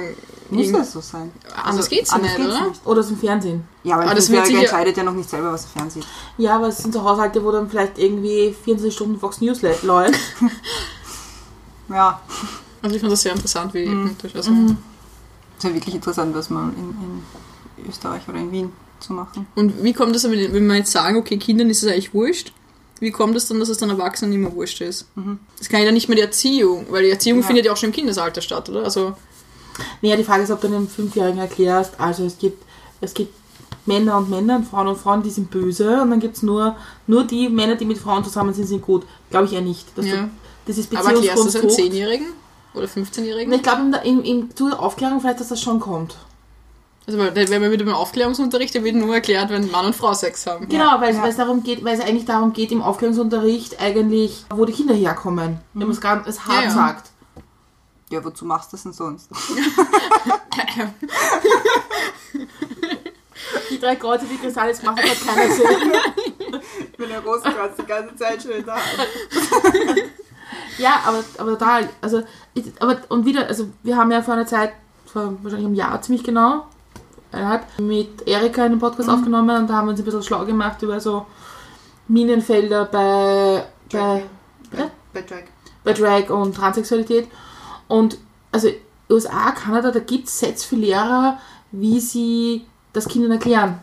Wie sie mit Kindern umgehen, wie sie mit homosexuellen Kindern umgehen. Da wird schon in dem Alter angefangen, mit Themen umzugehen, die bei uns halt erst kommen, wenn es hart gesagt in der Schule nicht mehr vermeidbar sind. Ja, also ich glaube, da muss Österreich echt früh ansetzen, ja, wie du sagst. Ich glaube, da muss Europa früher ansetzen. Ja. Ja. Ich glaube, das ist gar nicht. Ich meine, da braucht man, man, da ist wahrscheinlich Österreich sogar noch weit, wenn man über Grenzen Richtung Norden zum Beispiel schaut. Also das in Polen ist das ja, Und den LGBT-freien Zonen. ja mit den Umerziehungscamps. Mhm. Schier. Ja, und ich, also vielleicht wäre das, vielleicht wäre das auch ein Auftrag mehr an der Europäischen Union da zu tun, weil das, glaube ich, ganz gut losgekoppelt ist von, von, von lokalen Politiken mit Kircheneinflüssen. Ich finde Aufklärungsunterricht allgemein extrem wichtig. Also unabhängig jetzt von homosexuell, heterosexuell. Nämlich mehr als so macht man keine Kinder. Ja, aktuell ist, aktuell ist es einfach so, es geht um Verhütung hauptsächlich. Also wir haben in unserem ja Aufklärungsunterricht das Kondom drauf. Ende. Ge genau, Verhütung. Welche Verhütungsmethoden gibt es? Es gibt das Kondom, es gibt die Pille, Spirale und das war es eigentlich im Prinzip auch Ja. schon. Also das ist das, was bei uns besprochen worden ist. Also die Pille ist dann schon böse, ja. das wurde bei uns nicht gesagt, also nicht vermittelt. Das War bei uns, schon- ich, ja, bei uns war es auch nur, äh, ich glaube, die Spirale ist ja, ich glaube, die ist so, an der, also die hormonelle Spirale, ist vorgekommen, Pille, Kondom, aber auch alles, was darüber hinausgeht, so, es muss nicht die Pille sein, es gibt doch, also auch, es muss auch nicht die Hormonspirale sein und es hat auch, es kann auch negative Auswirkungen haben, das ist alles nicht Ja, vorgekommen. Nur dieser Index, wie hoch die Wahrscheinlichkeit Ja, genau. ist. Ja, im. Halt geht es darum zu verhindern, dass irgendwelche Ja. jugendlichen Kinder Genau, produzieren. Ja. statt um Sexualität, Sexualität mit sich selber, seinen Körper auch lieben zu lernen und Genau. sich selbst. Also Selbstliebe gehört da für mich auch alles. Also Ja. so ein Unterrichtsfach, Gegenstand. Und da bin ich halt dabei, ich glaube halt nicht, dass das die Lehrer aus der normalen Biologie, aus dem Biologieunterricht machen können. Nein, da braucht man eigene Ausbildung. Ja. Ja, vor allem, ich glaube auch, weil das, weil das notwendig ist, dass da jemand kommt, der da unberührt ist, irgendwie, der nicht dann drei Wochen später steht und dann erklärt, wie Fische sind. ja, und vor allem, man hat vielleicht auch die Hemmschwelle zu einer Lehrer, Lehrerin, die man halt da täglich sieht, die auch mit den anderen Lehrerinnen da tratschen oder was auch immer, sich da solche Themen anzusprechen. Als wenn es jetzt wer externe ist, ja. Ne, Wir hatten, wir hatten eine Stunde lang Aufklärungsunterricht in Biologie. Damals, das war in der vierten. Also ja, es war in der vierten. Und da ist auch jemand externer gekommen, Gott sei Dank, weil unsere Biologielehrerin, also mit der wir jetzt nicht über Aufklärung reden, oder hätte es nicht über Aufklärung reden wollen. Und da haben wir dann jeder, also drei, vier Zetteln bekommen und haben anonym Fragen halt draufschreiben können. Ah, okay, das ist aber gar nicht Und es war teilweise schlecht. wirklich gut. Also es waren teilweise wirklich Fragen, was da die Sinn gemacht haben, ja. Wo du halt dann auch wirklich fragst, also weil halt niemand gewusst hat, wer das jetzt gefragt hat. Natürlich sind dann, also ich schätze mal, dass ein Bursch das draufgeschrieben hat, sind 25 Zentimeter zu lang. Also die haben wir schon auch dabei gehabt. Aber die sind dann so gleich einmal aussortiert worden. Also, you wish, danke. Aber das, war, das fand ich irgendwie ganz gut, weil da war auch diese Hemmschwelle nicht da, dass du irgendwie gerade mit 14 unter den ganzen, in der ganzen Klassengemeinschaft, die du halt eh schon lange kennst, irgendwelche peinlichen Fragen stellen musst. Und das war mir eigentlich schon ganz cool. Also ich habe das eher, Gott sei Dank, eher positiv in, in Erinnerung. Und er hat natürlich aber trotzdem diese obligatorische Banane mitgehabt. Also das war auch dabei. Also ich hätte mal, also hätte ich damals einen Aufklärungsunterricht gehabt, wo zum Beispiel eben auch Themen wie Homosexualität besprochen werden ist, da frage ich mich die ganze Zeit, hätte ich das vielleicht zum Beispiel bei mir selber früher begriffen. Also das, ich meine, es ist gut alles so, wie es jetzt ist, Ja. aber ich habe das, wie gesagt, lange selber nicht irgendwie drüber nachgedacht. Aber weil es irgendwie nicht so wirklich als Option gesehen habe, also ich war da nie wirklich so damit konfrontiert. Wann hat sich das geändert für dich? Ich habe nie, wie gesagt, nie drüber nachgedacht und weiß nicht, die Burschen sind halt in der Hauptschule dann eben auf mich zukommen und da hast du halt eben mal den ersten Freund und so und dann halt eben Beziehungen und so. Zettel schreiben. Ja, genau, sowas in Richtung. Genau. Auch das haben wir am Freitag besprochen. Ja, Ja. Das, das stimmt irgendwie aus, oder? Oder gibt es das noch? Ja, nein, vielleicht Zettel schreiben.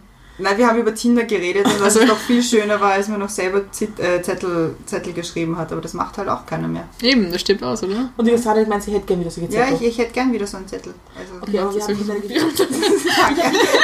Ich habe eine Geschichte davon, Ja. Entschuldigung. Buben sind halt eben auf mich zugekommen, deswegen hatte ich dann eben Freunde und so und hat auch alles gepasst. Und dann habe ich mich mit 19 eben mal verliebt in eine Frau. Und da habe ich mal, ah, okay, das kann vielleicht doch auch irgendwie eine Option sein. Und wie ich das dann meiner besten Freundin erzählt, hat sie schon ganz, hat sie sich auf den Kopf getroffen und gesagt, ja, das war mich im Prinzip schon die ganze Zeit klar, dass du irgendwie nicht ganz nur heterosexuell bist. Und Und warum war es ihr klar? wahrscheinlich habe ich irgendwelche Anmerkungen gemacht, dass, keine Ahnung, sie hat das irgendwie gewusst. Also, ich habe halt schon Anmerkungen gemacht, ah, das ist jetzt, die ist jetzt fesch oder dass mir die jetzt irgendwie gefällt, aber ich habe da nie darüber nachgedacht, dass, dass irgendwie sich eine Beziehung daraus ergeben könnte. Also, wie zu meiner Teenagerzeit, also im Fernsehen gab es nie wirklich irgendwie solche lesbische Liebesgeschichten im Fernsehen. Also, es war halt hauptsächlich irgendwelche heterosexuellen Beziehungen, die halt immer die Hauptcharaktere waren. Und wenn es dann irgendwelche lesbische Sachen gegeben hat im Fernsehen, war es eigentlich immer sehr sexualisiert und eigentlich irgendwie nur mehr auf Spaß ausgerichtet, also dass jetzt irgendwie eine Option sein könnte, eine Liebesbeziehung mit einer Frau zu führen. Das habe ich da, habe ich nie irgendwie daran gedacht. Keine Ahnung, wieso. Es ist ja auch oft so, dass nicht nur, also dass es eben so wie du sagst, entweder extrem sexualisiert dargestellt wird oder es ist dieses zwei betrunkene beste Genau, experimentieren Dann, ja, genau. und Burschenshow aufmachen Ja, und genau. Ja, oder das, oder das ganz andere Extrem. Zwei ältere Frauen, die einfach eh schon ewig zusammen sind und oder die beste Freunde waren, dann draufkommen, sie waren eigentlich eh schon ewig verliebt ineinander. Das gibt es auch, dieses Bild. Ja, und dann werden die halt oft, oft sehr maskulin dargestellt, also kurze Haare und ja, weiß nicht, Flanellhemd und Gut halt, ja. genau, extrem Klischee wieder. Und dann haben wir gedacht, naja, das finde ich jetzt nicht besonders jetzt attraktiv, das ist nicht, dass man mich jetzt anzieht. Und deswegen haben wir gedacht, okay, dann bin ich das vielleicht doch nicht. Also Aber du hast schon versucht, dich auch irgendwie einzuteilen, ob du da ja, absolut. Gruppe gehörst, Genau, ich oder? habe die ganze Zeit versucht, irgendwie bin ich jetzt das. Ich habe online einen, einen Test gemacht, bin nicht lesbisch. Das gibt's wirklich. ja. Kannst du das dann fragen? Ja, ist total äh, bescheuert. Wo es eh, wenn du, wenn du die Fragen schon liest, denkst du, na, eh klar. Also zum Beispiel, warst du schon jemals in ein Mädchen verliebt? Also, Brauche ich dann diesen Test? genau. ja, es gibt wirklich solche Tests, bin ich lesbisch auf mädchen.de, glaube ich, war das. Ja, aber es für, bei diesen Tests gibt es für jeden Schwachsinn. Ne? Ja. Es ist auch, glaube ich, dieses, dass man die eigene Entscheidung vielleicht nicht treffen will und lieber gesagt bekommt von einem Test, so ist es jetzt. Ja? Ja, aber ich weiß nicht, also jetzt bin ich halt schon weiter und habe es halt akzeptiert und hingenommen, also akzeptiert ist jetzt nicht, dass ich jetzt ein Problem hätte, ich habe es halt wahrgenommen und erlebe es halt auch aus. Ich verstehe nicht, warum brauche ich eben so einen Test, warum ich eben so einen Test von außen gebraucht habe, um mir praktisch eine Bestätigung zu holen, wo ich es innerlich eigentlich eh schon gewusst habe.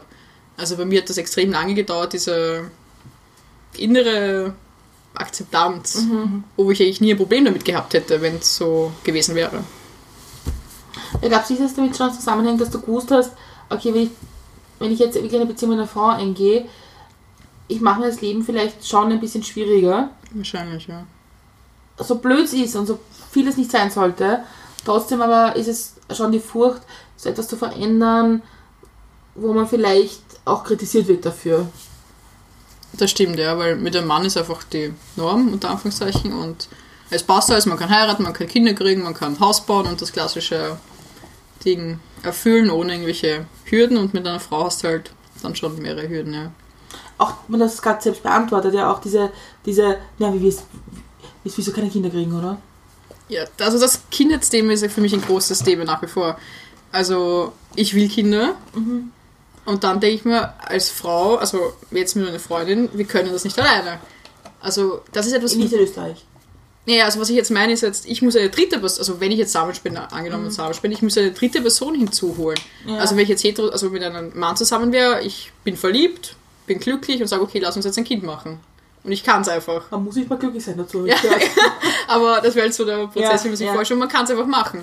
Und ich, wenn ich jetzt, also wir haben jetzt schon öfters auch über das Thema schon geredet, über Kinder kriegen und ja, aber es ist jetzt nicht einfach so, dass wir jetzt sagen können, ja, okay, lass uns jetzt einfach ein Kind machen. Mhm. Du musst viel vorbereiten für das ganze Thema, du musst den Dritten eventuell dazu holen.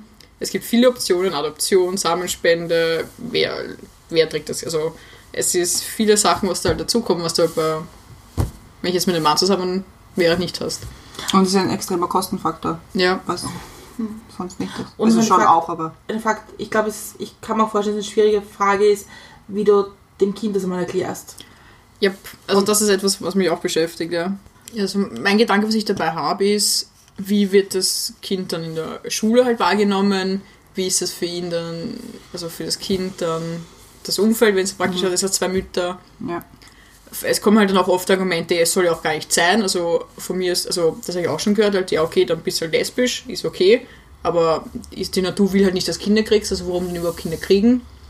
Ja. Und das tut halt schon auch weh. ja. Du hast die Teile dafür. Ja, aber ich kann es halt auf natürliche Weise in dem Sinne jetzt nicht Ja. kriegen. Ja. Und dann kriegt man solche Argumente, ja, dann soll es halt nicht so sein. Und dann Also in meinem Umfeld werden jetzt eben langsam viele Freunde leben schwanger und kriegen ein Kind und für die ist es einfach so, ja, die können halt einfach sagen, okay, ich habe die Gene und die Gene, dann kann ich das praktisch so mischen und habe halt eben das gemeinsame Kind. Das ist etwas, was ich halt nie haben kann. Das ist etwas, was mich traurig macht. Ja, es gibt auch viele Frauen, die keine Kinder kriegen können, prinzipiell. Eh. Ist auch traurig. Also aber nicht aufgrund der sexuellen Notierung. Also das ist halt. Deswegen, wie du es so, sagst. dass, dass dich Biologie benachteiligt? Aber ich meine, nur, das war eben wieder, Ja. wieder bei der Hürde. Du hast halt, deswegen war es für mich ja wahrscheinlich auch schwierig. Ja. Weil wenn ich eh auch jetzt nicht nur lesbisch bin, könnte ich ja das einfach auch einfach mit einem Mann Ja. haben. Ob ich jetzt hundertprozentig glücklich bin, ist wieder ein anderes Thema. Aber ich könnte das Thema Kind zumindest einfach mit einem Mann haben. Stimmt. Und Adoption ist kein Thema für euch? Ja, vielleicht schon noch. Also so, so detailliert sind wir noch nicht. Okay. Die Gesamtheit Ich die mag- nächste Frage. Worauf bist du stolz? Ich bin stolz auf meinen Studiumabschluss, also dass ich den Bachelor gemacht habe, wo trotz eben Desinteresse? so schlimm war es jetzt auch wieder nicht. Aber nein, ich, ähm, auf was ich hinaus wollte, ähm, das berufsbegleitende Studieren, also dass ich das geschafft habe neben der Arbeit. Das macht mich schon etwas stolz. Ich muss sagen, ich habe auch ein bisschen Probleme mit Stolz. Also ich gebe nicht leicht zu, dass ich auf, äh, mir fällt es schwer zuzugeben, dass ich auf Stolz bin und das auch anzuerkennen, weil es eh halbwegs leicht unter Anführungszeichen, also ich will es mir nicht eingestehen, dass es irgendwie schwer war und somit kann ich nicht stolz sein. Also für mich ist Stolz mit Leistung verbunden. Ich kann nur auf etwas stolz sein, was ich irgendwie erreicht habe. Und somit will ich halt irgendwelche solche Karriere-Sachen oder schulische Leistungen mit Stolz verbinden. Und deswegen ist eben der Studiumabschluss, den ich gemacht habe, hoffentlich auch bald den Master. Genauso auf das wäre ich stolz. Und so, also das heißt, du kannst auf, bist du, gibt es irgendwelche außerschulischen oder außerstudischen, wo du, wo du sagst, okay, da sollte ich drauf stolz sein, aber ich sag's jetzt nicht, weil das klingt komisch. Nein, also es auch, wenn wir schon beim ganzen Thema waren, also wo ich auch stolz bin, dass ich eben diesen Schritt gemacht habe und praktisch das akzeptiert habe für mich. Und eben auch eben Coming Out, das Ganze. Also das ist etwas, was ein großer und wichtiger Schritt für mich war und auf das ich auch stolz bin, ja. Ich glaube, du kannst durchaus auch stolz äh, drauf sein, dass du, so wie wir es jetzt eben vorher besprochen haben, diese Advokat die ganze Zeit darauf hinzuweisen, das ist okay, es ist normal und ich rede auch gerne darüber und was halt viele nicht machen wollen und auch viele nicht machen müssen. Du müsstest es auch nicht machen, du machst es trotzdem. Also ich finde schon, dass das durchaus was ist, worauf man stolz sein kann. Oder worauf Sollte. du stolz sein solltest, genau. Ich meine, deine Freundin lebt eure Beziehung sehr offen auf Instagram eigentlich. Ja, Was ich auch super finde, weil ich finde, das ist irgendwie, ich finde das schön, ich freue mich immer und denke mir so, wow, und irgendwie so ein nettes Foto und es ist schön, Leute glücklich zu sehen. Und, aber kriegst du auch irgendwie negative Sachen drauf? nein, gar nicht. Also ich muss sagen, ähm, warum, ein Grund, warum ich das so mache, ist einerseits einfach, weil ich einfach zeigen will, dass ich glücklich bin und ich bin glücklich und das einfach zu teilen. Und andererseits, weil ich eben denke, gerade auch um die Gesellschaft, es wird auch mein kleiner Beitrag, um die Gesellschaft ähm, zu verändern, ich sage, okay, das gibt es halt auch und das ist normal und deswegen mache ich es. Und nee, negativ, vielleicht würde ich es anders machen, wenn ich vermehrt negative Rückmeldungen kriege würde. Aber das habe ich nicht. Nein. Ja, man macht sich immer verwundbar, wenn, wenn man jetzt Persönliche Sachen teilt. persönliche Sachen teilt und wenn die persönlichen Sachen dann auch noch wieder unter Anführungszeichen außerhalb der Norm sind, natürlich noch mehr. Ja, was wiederum wieder schade ist. Mhm. Extrem. Und eigentlich, deswegen ist es super, dass du in den Podcast kommst und halt deine Geschichte erzählst. ja, weil es vielleicht auch Leuten, anderen Leuten, die es hören, irgendwie die Angst nehmen, zu sagen, ich bin da nicht allein und es gibt Leute, die mich unterstützen und das ist okay. Und ich muss mir jetzt kein Label auf die Stirn picken. Genau. Ich glaube, das ist das Wichtigste. Das Ja. war wirklich für mich das Schwierigste, dass ich da. Man muss kein Label finden. Es, man ist Ja. einfach, wie man ist und sagen wir glücklich. Also das Wichtigste ist, glücklich zu sein. Ich habe jetzt die letzte Frage in diesem Teil an dich und zwar, was bringt dich zum Lachen? Also am meisten bringt mich zum Lachen meine Freundin. Das ist wirklich etwas, was ich am meisten an ihr schätze und liebe, ihr Humor. Also ich habe, ich lache selten. Also ich habe in meinem Leben noch nie so viel gelacht wie mit ihr. Kannst du, gut über, kannst du gut über dich selbst lachen? Ja, schon, ja. Und wie bringt dich deine Freundin zum Lachen? Durch ihre Art. Das ist einfach. Also jetzt nicht, dass sie jetzt so Stand-up. unseriös, ja genau, sondern einen Witz nach anderen irgendwie jetzt äh, erzählen wird. Es ist Zeit für den Witz. Nein, nein, Hause ist und schon die Witze für morgen vorbereitet. es ist jetzt nicht irgendwie als Witz, aber keine Ahnung, wenn man jetzt, ich fotografiere zum Beispiel jetzt nicht gerne. Ich weiß. Und sie hasst es, fotografiert zu werden.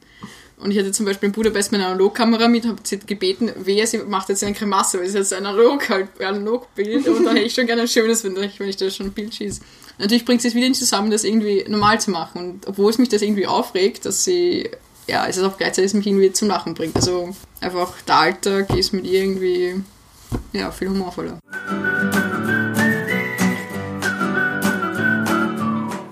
Wir sind am Ende angelangt nach einer sehr spannenden Folge, wie ich behaupten würde. Emotional aufwühlen. Emotional aufwühlende, ja. Es ist, man kann, ich glaube, wir könnten über, über das Thema oder über, ich, meine, wir haben ja viele Themen abgedeckt, aber über jedes könnten wir noch einmal so drei Stunden wahrscheinlich diskutieren. Aber für heute reicht's. und deswegen äh, gibt es trotzdem noch etwas, was du uns oder den Hörerinnen und Hörern gerne sagen möchtest. Und ich glaube, das Wichtigste, was ist, was ich gelernt habe, ist, um glücklich zu sein, darf mich jemand anderen dafür verantwortlich machen und das Glück in jemand anderen suchen. Wichtig ist, dass man zuerst mit sich selbst glücklich ist und mit sich selbst im Reinen ist und dann funktioniert das andere auch mit automatisch. Das sind sehr schöne Schlussworte. Ja, schön, Warte. Mir bleibt es jetzt noch für uns, wieder mal für uns zu sprechen Mach ruhig. und mich zu bedanken fürs Kommen und für die Offenheit und die Ehrlichkeit. Glaube ich auch nicht so ein leichtes Thema hier einfach zwei halbfremden Menschen zu erzählen, wie das so ist. Aber danke auf jeden Fall. Es war, gibt sicher einiges zum Nachdenken. Absolut, ja. So einen Bullshit-Button fürs Leben wäre es ganz gut.